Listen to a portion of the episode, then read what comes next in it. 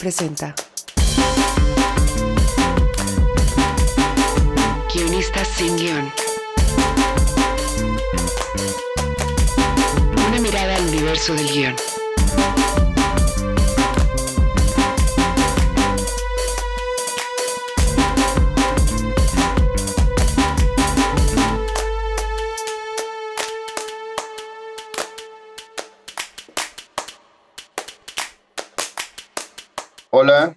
Estamos en otro episodio de Guionistas sin Guión. Yo soy Alo Valenzuela y estoy aquí con el regreso de mi querido amigo Jorge Michel Grau. ¿Cómo estás, Jorge? Back to the future, mi hermano. Exacto. Eh, ya una, un- una larga ausencia este, física, pero siempre, siempre aparezco de una u otra manera ahí en los, en los, este, en los podcasts. Sí, sí.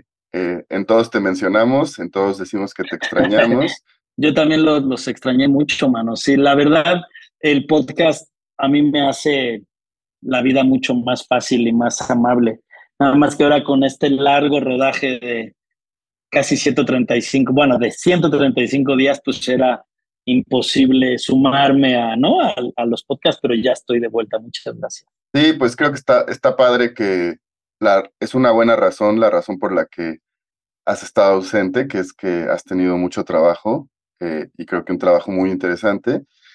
Y creo que ese es un gran pretexto para, para hablar de, de lo que podríamos hablar hoy, que, que es de tu regreso, pero también es de, de en qué has estado. No sé si tú quieres empezar contando, creo que hay dos proyectos que han sido muy importantes para ti este año. Sí. Eh, una película que ya se puede ver en plataformas y, y bueno, este rodaje eterno que todavía no se acaba. Claro.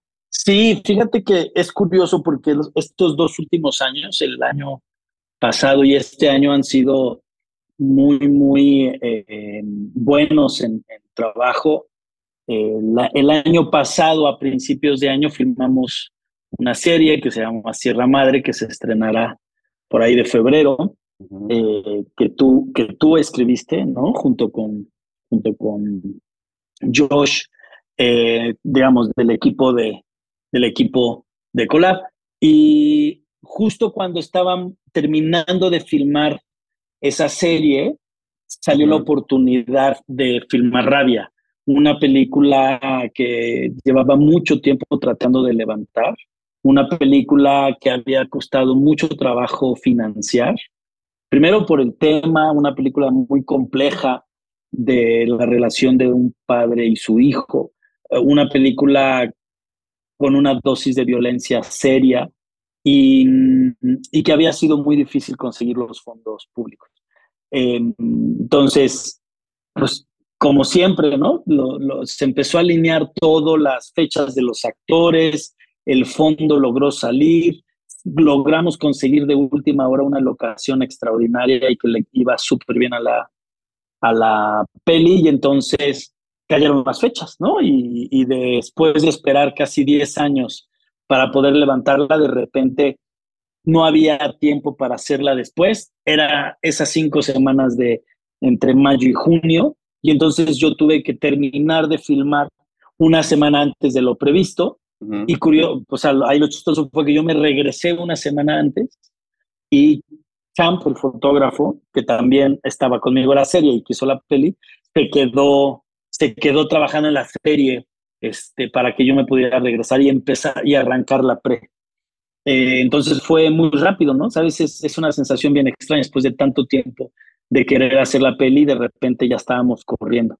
Eh, esa peli, la, el, guion, el guion es mío, con, con mucha ayuda y muchas lecturas de gente que, que me ayudó, que me aconsejó, que leyó los guiones y que fue dando ideas. Pero al final venía de una idea muy personal, que era la relación padre-hijo, ¿no? Que tiene muchos aspectos eh, autobiográficos la, la película y muchas zonas de exploración de salud mental, de relación con, con, con, los, con los padres, que yo, Mm. digamos que yo quería este, narrar o, o meterme en esos temas, ¿no? Ujú. Y a la vez, cuando estábamos filmando la película, salió la oportunidad de hacer la serie que estoy haciendo hoy, que coinciden en tiempo, digamos, ¿no? La película es una película pequeña, una película de cinco semanas, al final se redujo mucho el guion y se pudo hacer la postproducción y la edición en, en, un tiempo muy, como muy cordial para el estreno. Y entonces la película estuvo un poco antes del, del año en que se terminó de filmar. Entonces, eh, tuvimos la suerte que rápidamente llegó a festivales, se estrenó en Guadalajara, em, aquí en México, cuando nosotros estábamos eh, ya trabajando en la serie. Digamos, filmando la serie. digamos, lo curioso, lo curioso de una y otra es que mm, una siendo como con mucho trabajo autobiográfico, visitar como muchas anécdotas personales o de gente muy cercana a mí, de, investigar mucho sobre las relaciones padre-hijo, me metí a un proyecto que es una obra por encargo que aunque tuve la fortuna de estar en un proceso muy, muy primario desde, digamos, desde la escritura de la segunda temporada, donde tú participas junto con Natalia Quevedo de Colar, y pude, ¿no? Como hablar o, o, dar ideas o dar algunos temas a los que yo me quería acercar en la serie, pues es una serie que no venía o que no estaba eh, digamos, que no venía de mi autoría, ¿no? Sí, es muy distinto. Pero que tenía cosas bien interesantes sobre, sobre realización o ejecución que a mí me interesaban eh, experimentar. Básicamente la tecnología de los VPs o las pantallas digitales. Entonces, una reflexión rápida podría ser que ambos trabajos, uno tan autoral y tan autobiográfico, no me deja satisfecho en ciertas áreas de exploración temática, me exorciza, ¿no? Y, me deja hablar de cosas que a mí me pasaron o que sé que le pasan a, mucha gente alrededor de mí. Y por otro, y, eso me suma como, como autor o como cineasta. Y la otra, que es una obra meramente por encargo, ¿no? Con todas las libertades creativas y todo, pero pues es una obra que me encargan hacer. Eh, me empieza a dar satisfacciones más en toda esta ejecución, todas estas nuevas tecnologías, en cómo trabajar, en cómo preparar. Eh, y hoy por hoy, pues es la primera serie que se hace con ese volumen o de ese tamaño en, América Latina. Entonces, ambas, ambas historias eh, tienen, tienen como, esa, como ese, eh, esa gran, ese gran regalo, esa gran ganancia, nada más que una es más autoral, más cercana a la, como la vida de escritor, y la otra es mucho más técnica, ¿no? Sí, yo creo que esa, esa dualidad es algo que, a lo que muchos aspiramos eh, y que estoy seguro que, que, muchas de las personas que nos escuchan también van a, van a entender porque, bueno, uno quiere trabajar en cosas que le exijan eh, pues esfuerzos y, que cada vez sean más grandes y creo que en este caso esta serie es definitivamente un proyecto mucho más ambicioso que los que has hecho antes, eh, ¿no? O sea, sí, sí es un siguiente paso y por otro lado, uno quiere seguir eh, encontrando esa, esa pasión de hacer cosas personales, íntimas, en donde puedas, eh, además, hacer lo que, hasta cierto punto, lo que se te da la gana, ¿no? O sea, obviamente siempre hay limitantes de presupuesto, como nos contabas, tuviste que reescribir para esto, eh, de tiempos y demás, pero, pero bueno, es, es un trabajo en donde la cabeza eras tú, eh, en cuanto a todo tipo de decisiones. Y aunque haya libertades creativas en los otros proyectos, y, también son proyectos en los que uno pone el corazón, ¿no? En, en, el trabajo por encargo 100%, pero, pero, pero se necesitan ambas cosas. Y lo platicábamos con Antón la semana pasada aquí, como, pues es, es importante y al mismo tiempo es difícil, porque pareciera que es algo muy fácil lo que necesitas para tener ese tipo de proyectos. A mí me, me gustó mucho Rabia y creo que además pero sobre todo me, me, me, despierta mucha admiración el saber que te tardaste más de 10 años en levantarla, pero entendiendo que ese tipo de proyectos muchas veces requieren más eh, resistencia y perseverancia que, que, otros, porque sí, porque hay que aguantar eh, cómo funcionan las cosas en este mundo, en este país, eh, para hacer ese tipo de proyectos. Claro. Y, y, que lo hayas, y que hayas seguido, seguido, seguido hasta, hasta levantarlo, a mí me parece que es muy admirable y muy difícil. No, no sé qué tanto crees que el producto final cambió de lo que tenías este, inicialmente y pues también qué partes eh, mantuviste, qué partes eran las importantes para ti para que ese siguiera siendo ese proyecto, como ese passion project, como, como dicen. Fíjate que lo que estás diciendo es algo muy interesante, es qué pasaría si no hay esa resistencia y esa paciencia por proyectos, eh, no importa el tamaño, ¿no? Pero por proyectos que vienen de una vena mucho más autoral y que apuntan a un público que busque otro tipo de reflexión y no nada más entretenimiento. ¿Qué pasaría si no hay esa resistencia? Creo que estaríamos envueltos en, en puro cine de blockbuster, que creo que es un poco lo que a veces pasa con la industria de Hollywood, ¿no? Que tiene cuatro autores, ¿no?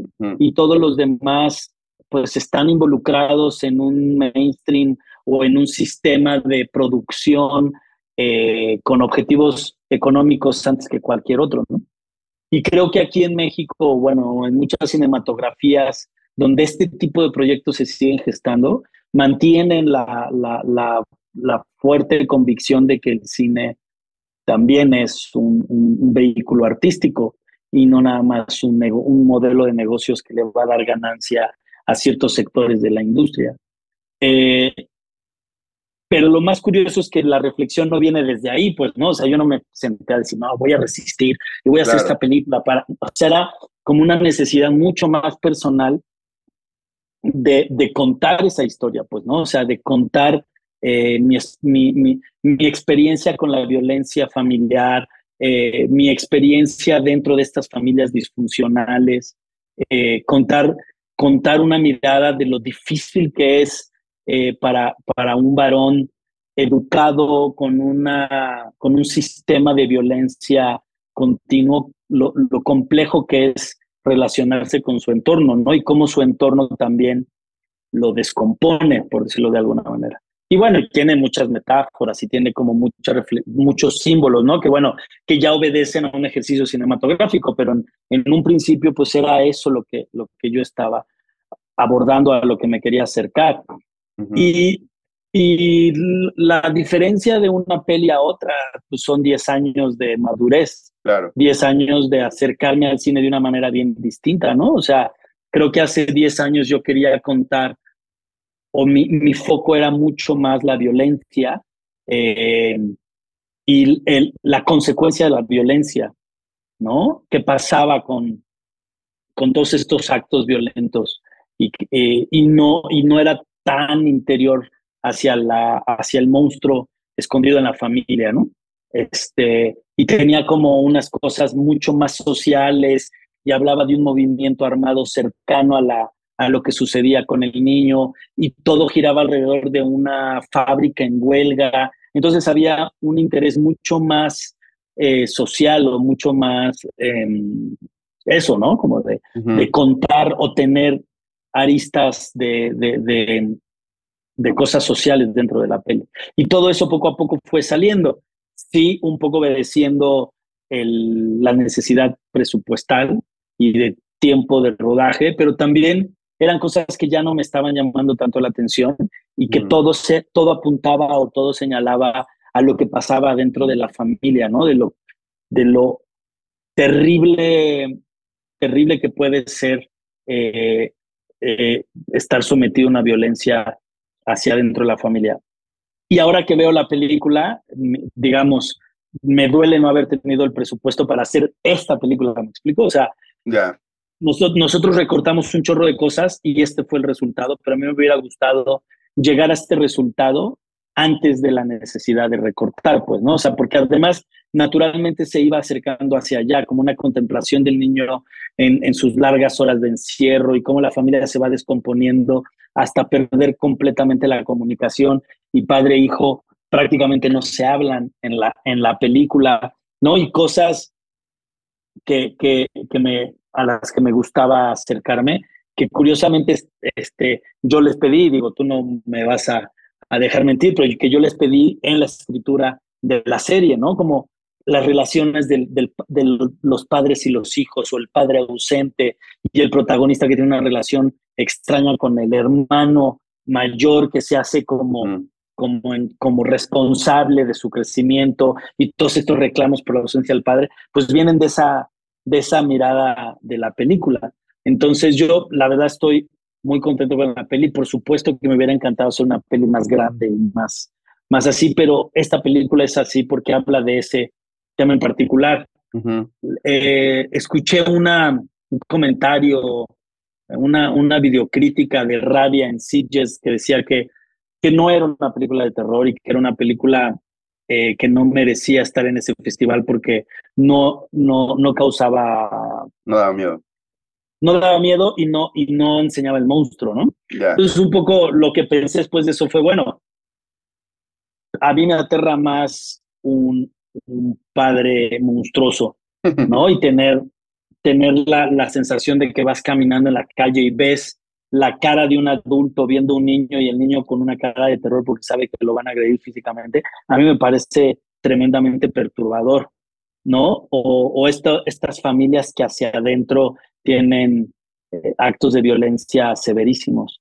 Eh, pero hasta lo que voy no es este mainstream de ir a las películas de espantos. Y este, pero bueno, digamos, la, la verdad, el resultado a mí me satisface mucho, me gusta mucho lo que sucedió con, con el niño y estos momentos extraños donde el niño va cambiando y va viendo a su padre y va descubriendo toda la verdad, a mí me parecen, me, me, me, me llenan, pues, ¿no? Como, como la, las ganas de seguir filmando. No sé si vale la pena a estas alturas que bueno, de la serie no, todavía no se puede hablar mucho porque sigue en proceso. Sigue, sí. Pero, pero a lo mejor de la película nos puedes este, hacer una breve sinopsis para que quien no la haya visto eh, pueda eh, entender todo esto que estás diciendo. La película es la historia de Alan, un niño de 14 años que sufre de esquizofrenia, que cree que su padre es un, un hombre lobo. Eh, el niño dentro de, esta, de este núcleo familiar roto, em, sometido a, una dosis fuerte de violencia, empieza a, generar o a descubrir ciertos símbolos y mensajes que apuntan a que su padre es un monstruo, un hombre lobo, y, eh, y el niño tiene ¿no? que sobrevivir, sobrevivir a eso. Digamos, ese es el primer acercamiento de la peli. De la serie, de la, de la serie también se puede hablar un poco. O sea, la serie está basada en el terremoto de 1985. Cuenta la historia eh, de muchos voluntarios que participaron en, en, en, los rescates de, de, los sobrevivientes que quedaron enterrados, pero también cuenta la historia de esos sobrevivientes enterrados, ¿no? Es una película que se teje de muchas anécdotas y que cuenta el gran esfuerzo de la sociedad civil por sobrevivir a, esa tragedia eh, por la lentitud y, torpeza del gobierno en turno para, para organizarse y rescatar gente, ¿no? Que al final los que acaban haciendo los rescates eh, fue la sociedad civil en eso, de eso va la, la serie.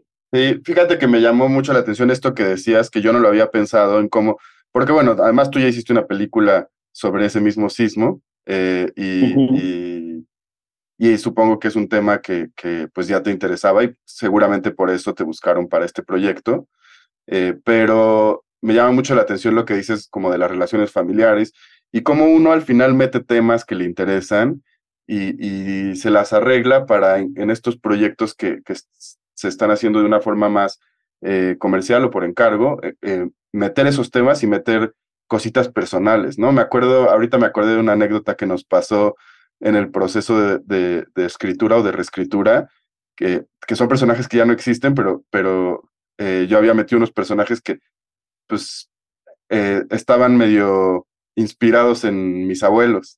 Y, me acuerdo que en algún momento me preguntaste si, si tenían esos nombres por alguna razón, eh, porque también a ti te habían hecho pensar en, en, familia y querías meterle algo de eso, ¿no? Entonces, como eso, siempre estamos buscando eso, ¿no? Meter en los personajes cosas de gente que conocemos. Bueno, a veces buscando y a veces porque pues, son las herramientas que tenemos a la mano para, para nutrir lo que escribimos, pues siempre es como, bueno, este, este personaje se parece a alguien que conozco, entonces me voy por ahí, ¿no? Así puedo llegar a esa complejidad.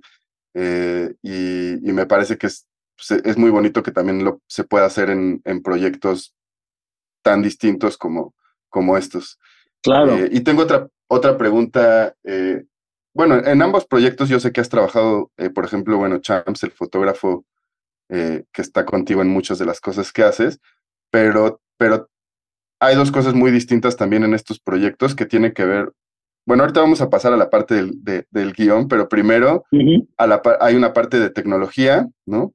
Eh, que obviamente esto que estás experimentando con toda la tecnología que se está haciendo la serie eh, y que es muy novedoso, que es eh, novedoso para ti, pero es novedoso además para toda Latinoamérica y, y, para la industria en general.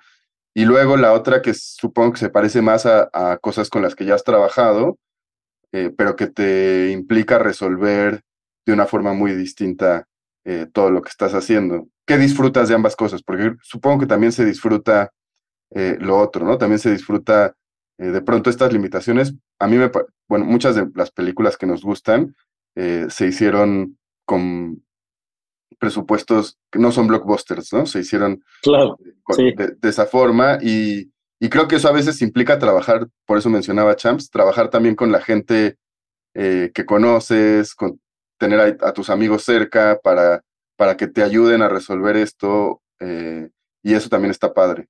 Eh, en esta película creo que además pues, tuviste a mucha gente cerca querida, ¿no? Sí, muchos aliados, muchos aliados en la peli. Fíjate que eh, es como comparar, este, ya que somos muy melómanos y todo, este, creo que Rabia es, es un, un vinil, ¿no? Y, y, cada minuto cuenta, pues es una, este, un clip guap así de altísima calidad, ¿no? Que ambos son, digamos, son... Valiosos. ¿Cómo lo explico? son valiosos como documento, ¿no? Ambos, ambos tienen un alcance eh, muy significativo en, la narración de historias pero su manufactura es, es, de verdad es muy distinta, pues, ¿no? O sea, la manera en que hicimos Rabia es como muy artesanal, ¿no? los, los, los pocos efectos este, que había eran como efectos de los años 50, digamos, ¿no? O sea, pues, pues jalémoslo con una cuerda, pues sí, jalémoslo con una cuerda, ¿no? y ahora pues tienes, puta, este, un equipo completo que hace un universo digital que está basado en los planos que vienen de un render de otro programa, ¿no? Entonces, eh, ah, y, algo importante, escribes a favor de eso, ¿no? Eso. Esa es una gran diferencia. En Rabia, yo escribí un cuento y quise filmar un cuento.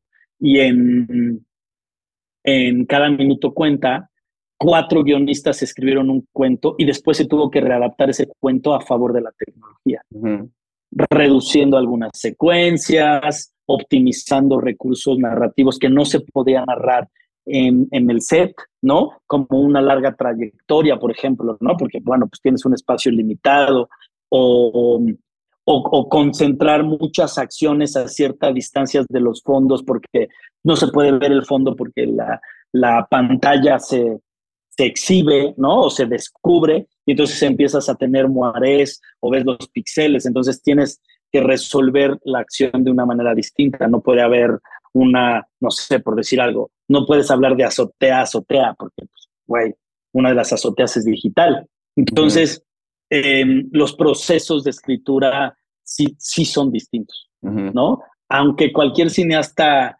eh, o cualquier persona que se haya involucrado en la tecnología te pueda decir, ah, es lo mismo, es como un back projection. Tal vez en su ejecución es como un back projection, pero está eh, escrito y planeado a favor de ese back projection.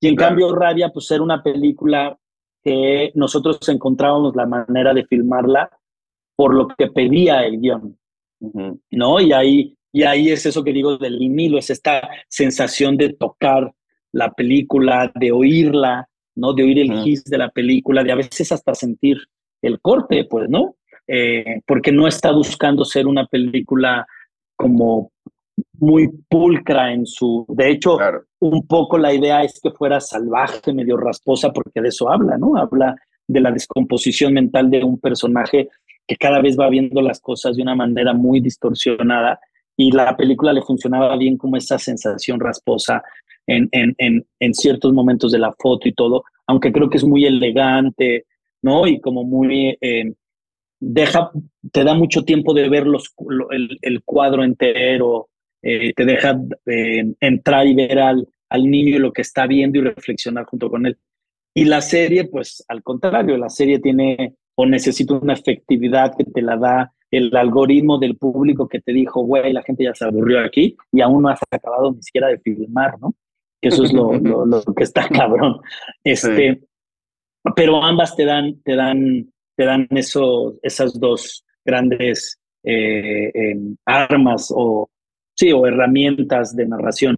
Y la otra que creo que es muy, muy importante y en la que hemos platicado muchas veces y hemos coincidido muchísimas veces es, podría ser bien peligroso ver las series o las películas por encargo como una obra ajena a ti, porque entonces no vas a tener la posibilidad de encontrar esos espacios donde desarrollar tus propias ideas. Claro. Eh, lamentablemente la historia o esos personajes que escribiste tuvieron que hacerse a un lado porque ya no, uno, porque no alcanzaba el presupuesto, pero porque no había la tecnología para filmarlos, ¿no? O sea, no podíamos hacer esos dos edificios en, en, en, virtual y entonces una de las historias se tuvo que, que, que guardar, que no quitar, porque es algún día se va a transformar y se va a adaptar y se va a volver a poner pero eh, esos espacios existen porque ves la obra por encargo, entre comillas, como una gran posibilidad autoral y que puedas ir tejiendo tus ideas, tus anécdotas y todo a un, a un universo que ya está planteado y funciona, funciona bastante bien. Sí, sí, y, y creo que es natural y, y, pasó en ambos proyectos que, que hay cosas que se van por distintas razones, ¿no? Por, por producción, porque a veces uno escribe también para una, una locación imaginaria, ¿no? Y, cuando, cuando te encuentras la locación real, se tienen que ajustar las acciones, se tienen que ajustar los momentos, por el cast, por, el, por, el, por un millón de razones pueden cambiar una historia, pero bueno, hay una esencia ahí que se mantiene y eso es lo importante. Y bueno, creo que en este caso, pues ambos proyectos se han ido transformando y han ido evolucionando mucho desde la reescritura, ¿no? Ya, bueno, ni pensar en el set, obviamente todavía todo se, se, robustece y se alimenta más. Y, es curioso como ahora acabo de visitar el set de, una película en la que trabajé y cuando llegué en el, lo primero que me, que me hicieron fue reclamar, ¿no? Y creo que es normal, como que pasa, pasa este, que, que, pues, y lo entiendo, ¿no? Como que uno, pues, imagina cosas y no te estás dando cuenta de los problemas en los que estás metiendo a la producción, a los actores, a la dirección, porque poco a poco, digo, en este caso, en el caso de Rabia, tú te metiste tus propios problemas, sí, no, eh, pero también me imagino que tú sabías cómo resolverlos, porque ya la interpretación que tú le das es distinta. Entonces, bueno, esto me lleva a la siguiente pregunta, que es como, ¿cómo es, ¿cuáles son esas diferencias entre dirigir algo que, que tú escribiste y en dirigir algo que escribieron otras personas, aunque tú estabas ahí en ese proceso, eh, pero, pero, pero bueno, además, eh, afortunadamente creo que eres una persona que da mucha libertad eh, creativa a los guionistas que trabajan en proyectos en los que tú estás a la cabeza y creo que no, o sea, no, no, no eres de poner límites en ese sentido. Y, y bueno, y después es leer y, interpretar y hacer tuyo ya en dirección. Pues cuáles son esas diferencias y, y también creo que yo en estos reclamos, yo no, o sea, que siempre son además entre broma, ¿no? No, no, no, me estoy quejando. Siempre hay un poco de broma de mira lo que me pusiste un bebé, ¿no? O, este, o pues esta pelea a ver cómo, cómo la, la vamos a resolver.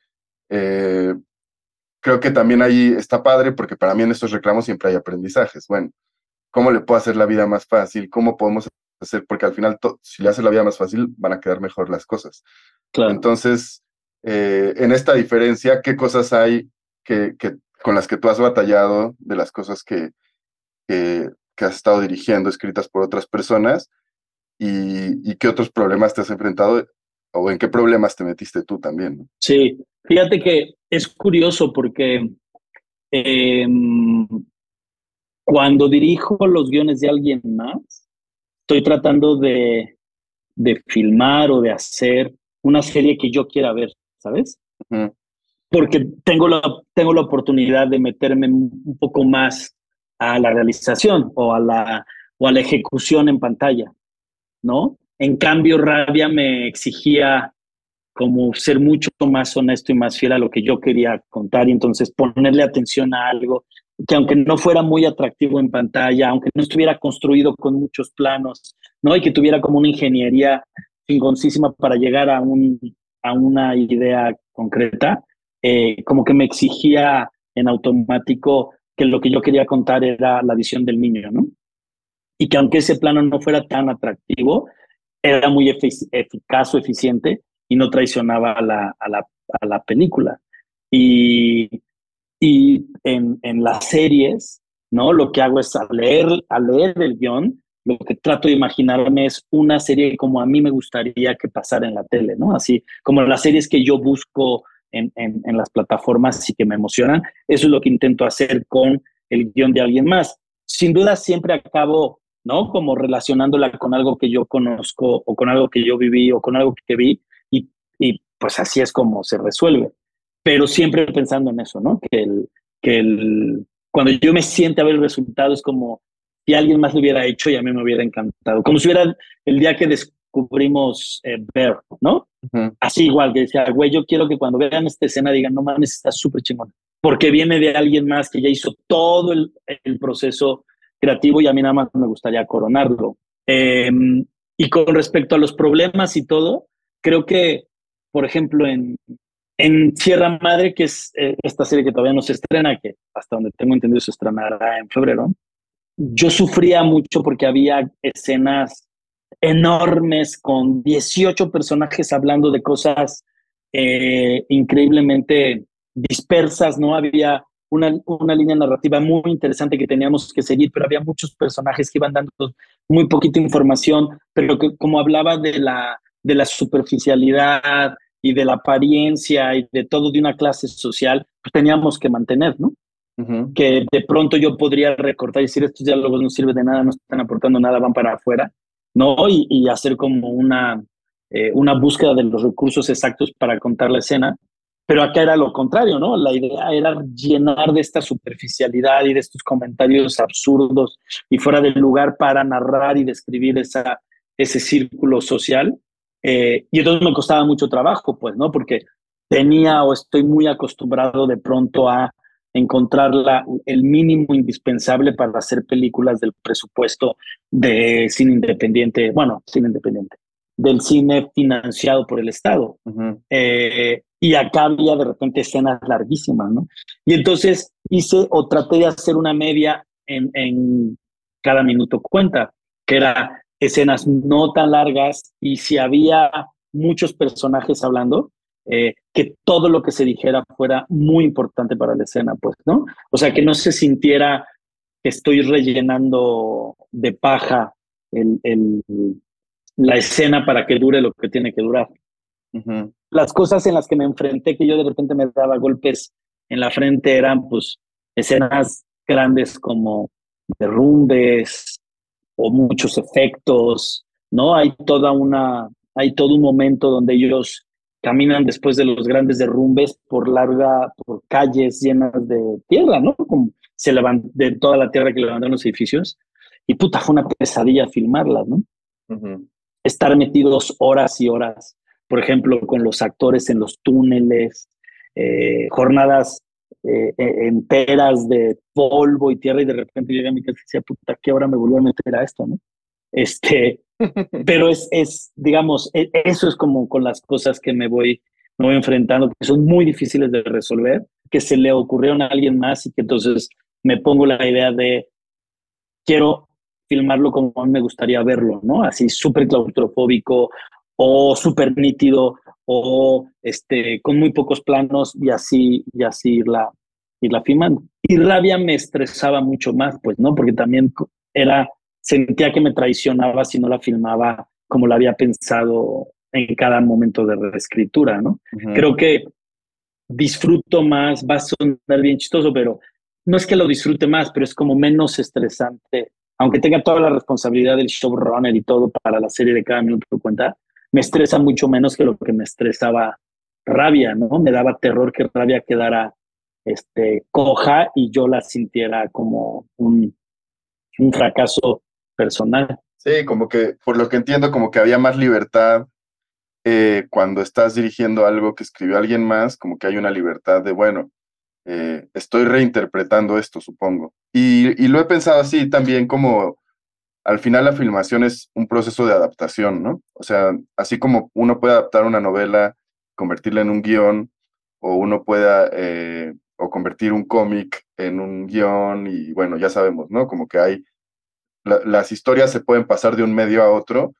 el guion para cuando si lo pensamos como una obra en sí misma, que, puede ser leída y entendida como una obra de teatro, eh, y, luego cuando ya se pasa a, la pantalla, cuando se produce, pues es como una, una interpretación también. y creo que en ese sentido hay mucha libertad. En el teatro es muy claro, ¿no? Porque una obra de teatro puede tener mil montajes distintos. Yo no sé si a mí me encantaría eh, que se pudiera hacer el experimento de, que dos personas dirigieran el mismo guion eh, para ver cómo se reinterpreta de, formas completamente distintas.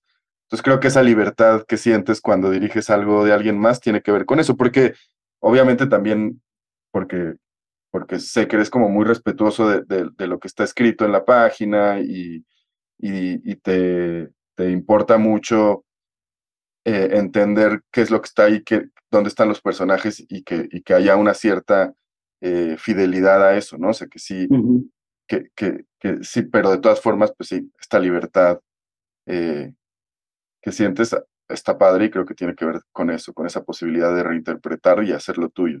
No, claro, completamente. Y también otra cosa, o sea, híjoles, es que a veces se oye mamón, pues, ¿no? O se oye como muy petulante, pero pues son estos vasos comunicantes, o sea, pertenecemos más o menos a la misma generación, eh, estamos absorbiendo los mismos contenidos, hemos leído casi los mismos libros, hemos visto o somos fanáticos de casi las mismas películas, ¿no? Vamos a los mismos festivales, nos gusta la misma música. Entonces, de pronto, cuando, cuando yo leo guiones de, de gente que está en esos vasos comunicantes, empiezo a descubrir cosas que a mí que estoy seguro que, cuando se escribieron eran muy emocionantes para el escritor, pues, ¿no? Pero yo las descubro por eso, porque tengo la misma cultura, tengo la misma educación, tengo el mismo este, nivel socioeconómico y acceso a, a, esas, digamos, a esos referenciales, ¿no? Y, y esa es la, lo emocionante, que de pronto es encontrarlo y adaptarlo y ponerlo ponerlo en pantalla. Y yo siempre lo veo como sumarle un poquito más. Cuando hicimos Perdida con Antón, que Antón hizo la versión mexicana y luego yo, bueno, el guion adaptado de la película, porque más fue curioso. Él adaptó la película, no el guion, porque no existía un guion como tal. Esa peli se, o sea, se escribió una peli, se filmó y luego cuando la editaron dijeron, mm, hay que filmar a esta y hay que filmar esta y hay que filmar esta escena y se editó y así salió la peli. Entonces, a Antón le mandaron la película y sobre la película hizo el guion mexicano.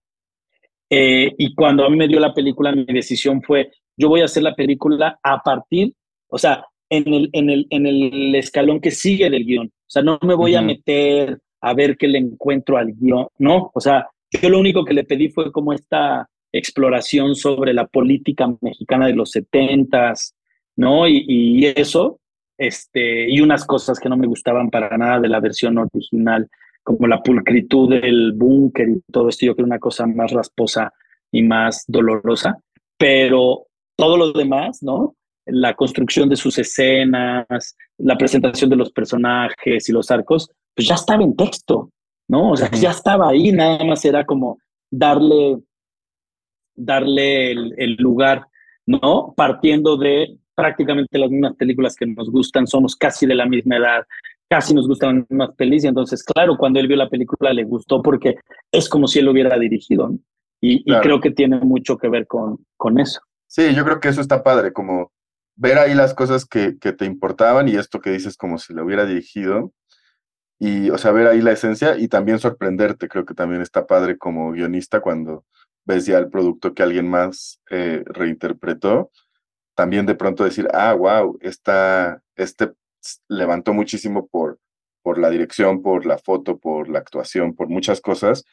Eh, la posibilidad de sorprenderte creo que es muy padre. Y, y por la selección de actores, ¿no? De pronto sucede mucho que uno escribe pensando en, en ciertos rostros, ¿no?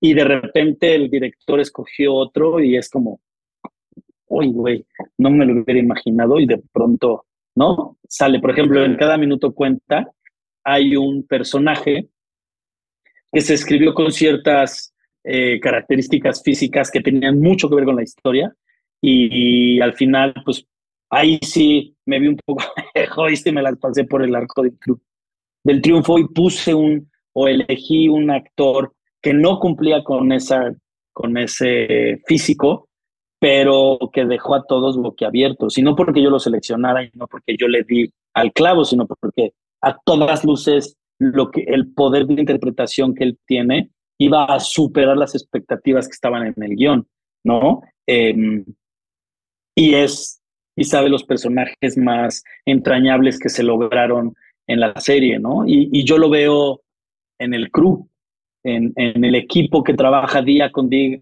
contigo en el llamado, que tiene 12 horas diarias de, de llamado, después de 117 días, que le aplaudan a una de las actrices y le rindan una ovación cuando se despide y termina su tiempo de rodaje es muy satisfactorio, pues, ¿no? Y es muy satisfactorio porque ellos no conocen el guion, mm. ¿no? Ellos, ellos lo que vieron fue la, la, interpretación, primero la interpretación del director y luego la interpretación de la actriz que descifró el guion y las indicaciones de una manera y luego ella lo manifestó frente a la cámara y la gente, eh, o sea, el equipo, el crew que ha estado en cientos de rodajes y en cientos y en muchas, muchos proyectos, le rinden ovación es, es increíblemente satisfactorio.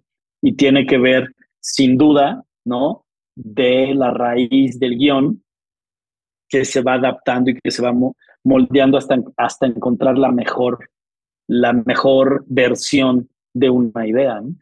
Sí, yo creo que ese es un consejo, eh, digo, para, pasó en, en, ese proceso de casting y de dirección, pero creo que también es un consejo que sirve para la escritura, ¿no? De pronto, eh, cuando piensas en un personaje, no sé, piensas en un policía y, la, la primera imagen que te viene a la cabeza eh, es la que escribes, ¿no? Entonces, como que ya estamos eh, muy acostumbrados a ciertos arquetipos y ciertas reglas de cómo se ven algunos personajes, cómo se ve un político, cómo se ve un policía, cómo se ve un guardia de seguridad. y de pronto es muy interesante cuando te vas para el otro lado y entonces eh, juegas con, con, con, esas expectativas del espectador, ¿no? De, de, ah, pues es un político, va a ser así, se va a ver así, se va a comportar de esta forma y la posibilidad de darle la vuelta a, esa, a, eso que de pronto es lo más obvio, lo más natural y que funciona, ¿no? Porque por algo eh, estos tropos funcionan, pero pero también está bueno sorprenderse y darle la vuelta a eso. Yo creo que ese es un consejo que sirve mucho para, para la escritura. Sí, y, y, otra cosa también interesante es, pues es muy fácil escribir un Bruce Willis, ¿no?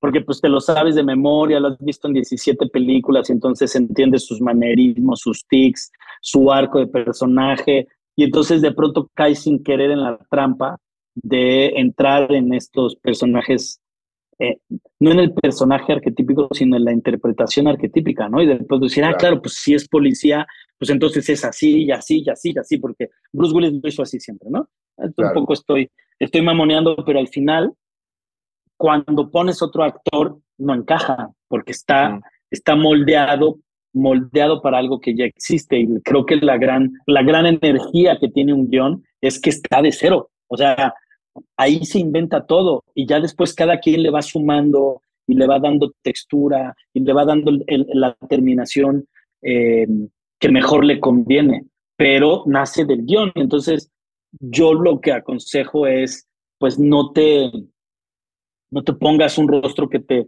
que te obligue después a, a, resolver de cierta manera las, las, las cosas, ¿no? Una, tú lo sabes que lo critico muchísimo cuando ponen un personaje femenino y lo presentan como es una mujer de 35 guapa, ¿no? Como si ese fuera el, el, único atributo que le pudieras dar a una, a una mujer, sea cual sea su oficio, ¿no? O este, un hombre elegante, puta, habiendo tantas posibilidades de, de, con la que puedes describir a una persona, siempre se eligen dos, que además se convierten en tus cadenas o en tu corsé o en tu camisa de fuerza, porque puta acaban, pues como es guapa desde el principio, entonces siempre tiene que ser guapa, o como es elegante, siempre tiene que ser elegante, ¿no? En cambio, digamos, eso por eso me, por eso me satisface mucho el, el proceso de dirección, porque puedes romper un poco con eso y jalar ciertos actores que estén completamente en disonancia con lo que está escrito, pero que al final van a alcanzar lo que está escrito, ¿no? Sí, yo creo que también eso pasa mucho en la reescritura, como que creo que es muy natural en tu primer draft irte por lo, las obviedades, ¿no? O sea, como, claro. como ir, bueno, pues esta es así, esta, o sea, que cada, que cada cosa esté en su lugar para que el rompecabezas funcione, la historia se cuente, pero creo que una de las grandes eh, cosas que uno debe buscar en la reescritura es romper con eso, ¿no? Ir rompiendo con, esos, con esas obviedades. Y ahorita que decías lo de la mujer guapa, eh, me acordé de una descripción que a mí me gusta mucho y ya la he mencionado varias veces, que es de Whiplash, que, cuando mencionan a este personaje de, la chica que trabaja en el cine, que es como el interés amoroso del protagonista, eh, la describen como es una chica muy guapa, pero no sabe que lo es. Y, siento que esa pequeña vuelta esa pequeña cambia completamente lo que tienes en la cabeza, ¿no? Ya le da otra actitud al personaje y, y, sí, a mí me encanta esa descripción como que está padre y de pronto uno piensa que las descripciones de personajes son como, bueno, pues rápido, ¿cómo te lo imaginas? Estás, estás, estás y no, está bueno detenerse a pensar, bueno, ¿cómo le doy un poquito más? ¿Cómo en tres palabras, así en, es guapa pero no sabe que lo es, en una frase puedes eh, darle una profundidad interesante a un personaje. Pero además, no solamente tú como escritor le das al, al personaje profundidad y todo, rasgos, puta, le, resuelves la tarea al director y, al, a la actriz. claro. No, porque hay, hay una contundencia con, con la presentación o con la descripción del personaje que te abre por completo, te clarifica por completo todo lo demás. Por ejemplo, hay, hay, un, hay un videíto que circula en las redes de Guillermo del Toro que decía que Jaime Humberto Hermosillo, su maestro de guion, le, le repetía mucho el, la adjetivización en los, en los guiones, ¿no? que decía, eh, no, no escribas un hombre entra al cuarto apesumbrado por su pasado. ¿No? Porque no, nadie lo va a entender. O todo el mundo lo va a sobreentender, ¿no? Que era un poco como, que decía, claro, es que cada quien entiende el dolor al pasado de una manera distinta, ¿no? Y entonces se puede desviar muy, muchísimo una descripción de esa manera. Y él decía, güey, pon, un hombre llega a la puerta y antes de entrar, ¿no? Sostiene, sostiene la manija durante un tiempo indefinido, con la mirada baja, voltea, ve hacia atrás, no ve nada y decide entrar. O sea, eso explica mucho más que un, una, una descripción poética que de pronto es muy bombante y te puede hacer parecer un escritor muy refinado y con un lenguaje este, riquísimo, pero, que como, pero que como obra técnica para que después un director la interprete y luego un actor o una actriz la, la, la actúen, eh, es, e, e, está muy lejano, pues, ¿no? Eh, y es esto que dices, pues, ¿no? Cómo, cómo el escritor tiene que ir encontrando la mejor manera para hacer una obra en sí misma, pero que ayude a ser adaptada por otras, por otras personas.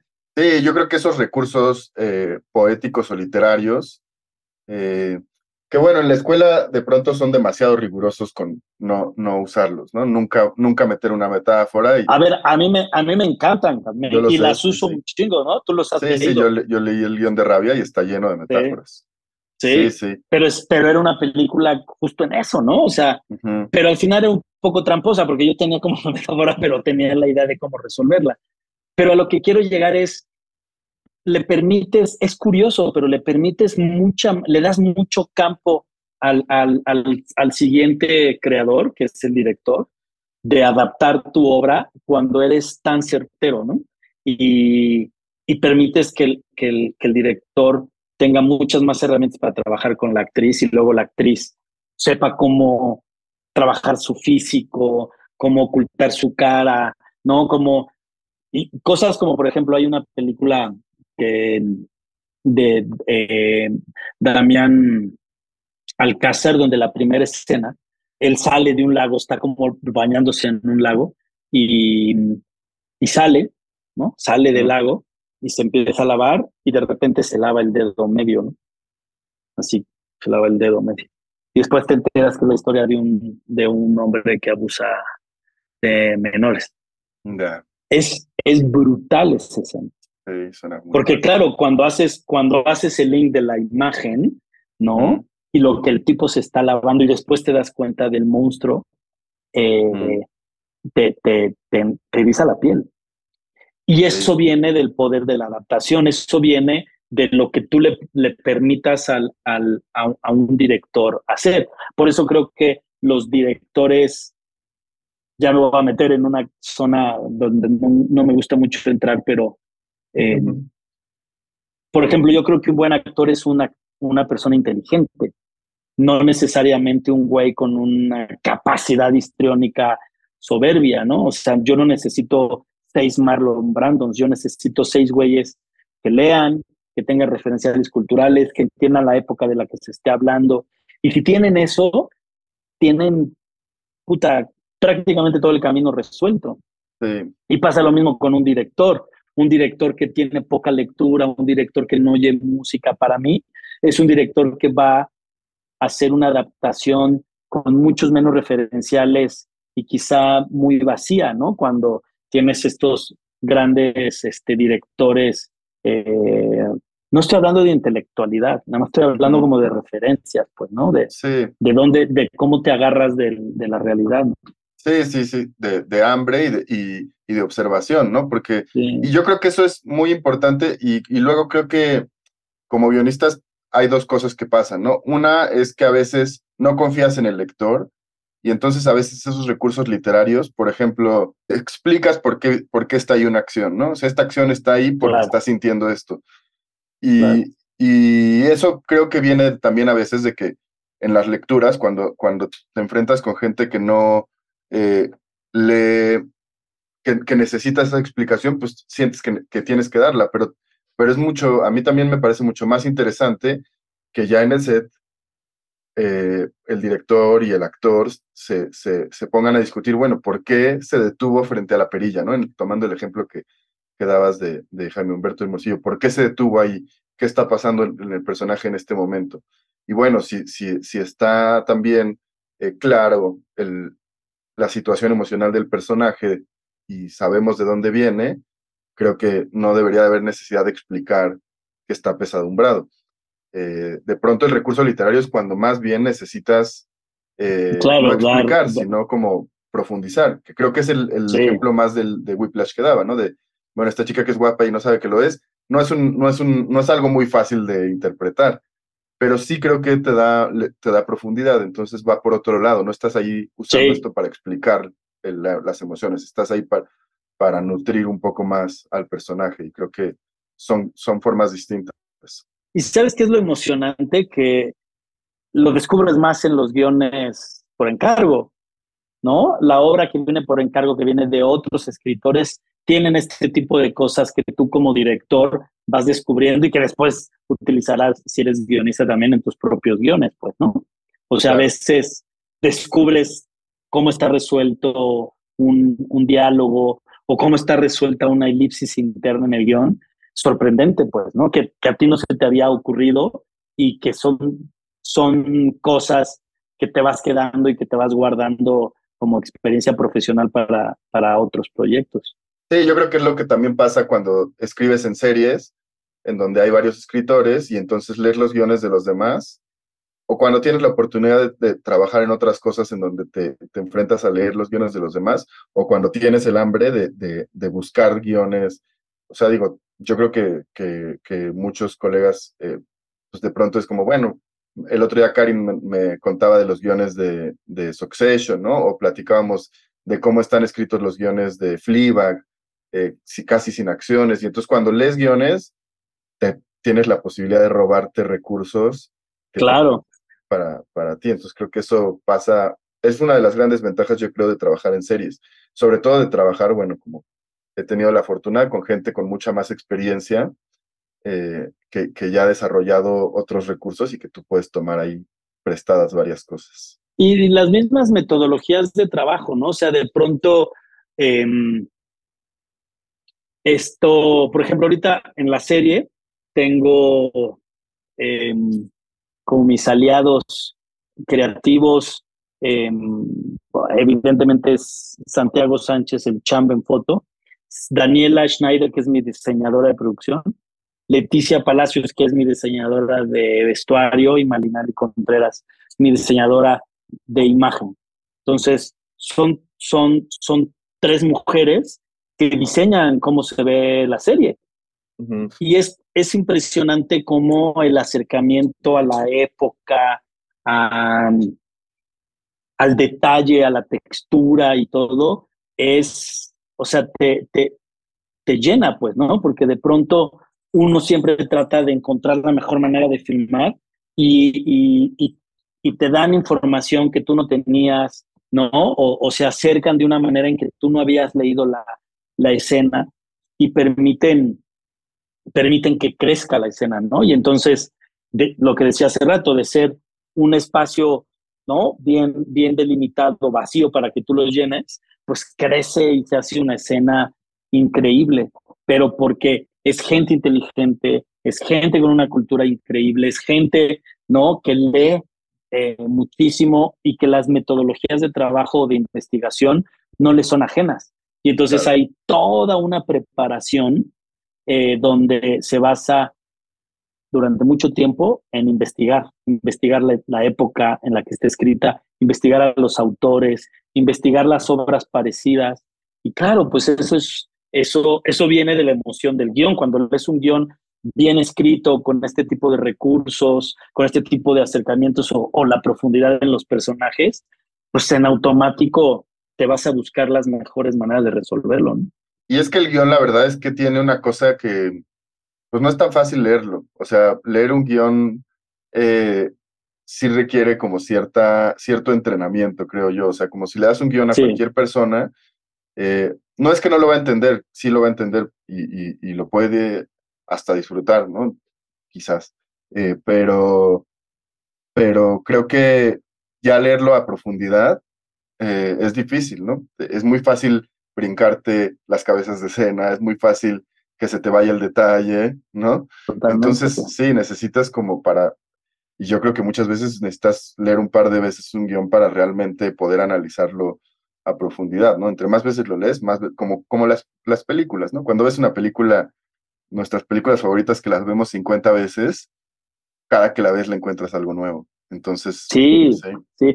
Fíjate, el otro día se lo platicaba a Mai, que vi El Padrino 1 por, ah, no sé por qué ocasión la vi, pero yo creo que la he visto más de 100 veces, pero el chiste es que había, hay una escena que siempre me ha gustado, pero que en particular, ¿no? Este, me, me, como que me clavé demasiado, que es cuando eh, Don Corleone le dice a Michael, el güey que te proponga el diálogo con, con, con Barcini es el traidor.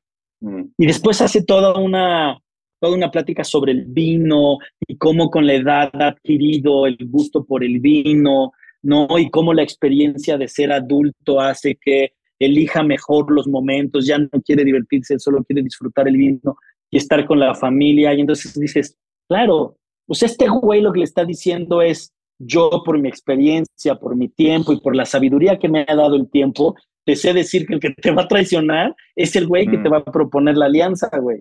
¿no? Entonces, hazme caso, ¿sabes? Sí, sí. Pero, lo, pero, pero lo, lo, envuelve con una cosa divina sobre el gusto, el vino y la familia, que tiene que ver con la edad y que tiene que ver con ser anciano, Eh, y aunque no lo creas, el güey que te va a traicionar es muy cercano a ti.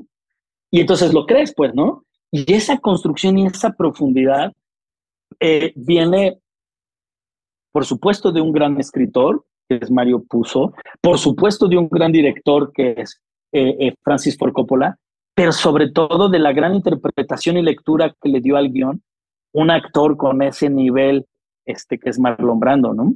Sí, claro. Pero la escena es brutal y son tres planos, cabrón.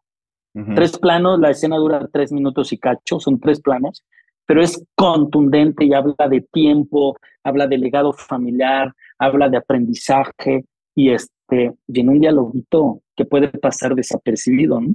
Por eso era lo que decía, ¿no? Cómo se van sumando las inteligencias a un buen guion, hace que el guion sea brutal y que trascienda y que después de 50 años sigas viendo la escena y digas, no memes, güey, qué, qué cosa tan mágica, ¿no?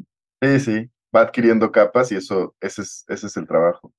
Está padrísimo. Pues creo que ya se nos termina la hora. Eh, es un muy buen cierre esta anécdota con esta descripción de esa escena. Eh, qué bueno que ya estás otra vez acá. Ya otra vez de vuelta. Sí, esperemos que ahora no, no, va, no va a tener que eh, meter Emiliano las redes sociales, nos las puedes dar en vivo. Entonces, a ver, si, te acuerdas. Colab, eh, Historias en Twitter e Instagram y Colab Historias para llevar en Facebook. Ahí les contestamos, somos, de verdad son muy activos y leemos todo lo que nos escriben.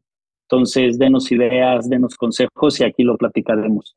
Y está este, prometida la carne asada en vivo con, con todos los collabs. Eh, eh, y los, y los escuchas que, que, vamos a invitar, ¿no? Por ahí ya había dos, si no me equivoco.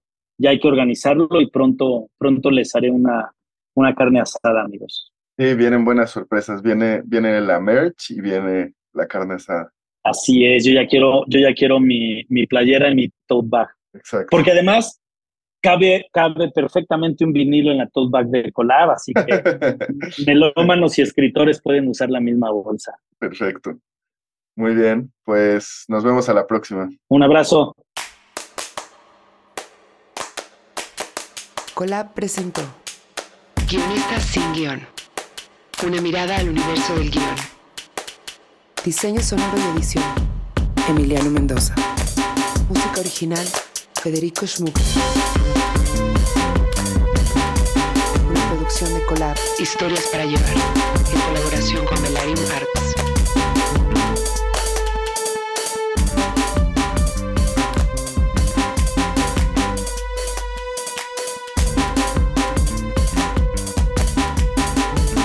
Presentado por Karim Valecillos, Josh Candia, Alo Valenzuela, Antón Goenechea y Jorge Michel Grau.